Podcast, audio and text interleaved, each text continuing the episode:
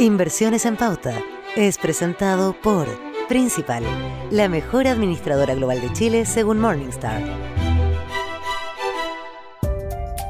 La renta fija ha vivido una rápida recuperación en las últimas semanas y este renovado aire ha beneficiado a los distintos fondos que invierten en esta clase de activos, entre ellos los más conservadores de las AFP como el D y E.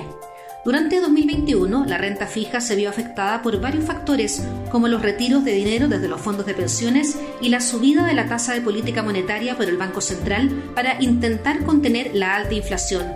El primero de ellos llevó a que incluso algunos papeles NUF se transaran a tasas negativas a comienzos del año, una situación bastante poco común en el mercado de renta fija. Sin embargo, la posibilidad de rechazo del proyecto de cuarto retiro del 10% o la opción de que se apruebe con una serie de condiciones, como la exclusión de adelantos desde las rentas vitalicias, generó un vuelco en las últimas semanas.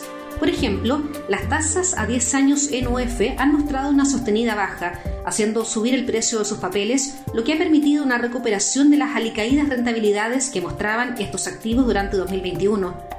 Un ejemplo muy gráfico es lo que ha ocurrido con el fondo E de las AFP, en el que está casi 1,1 millón de afiliados.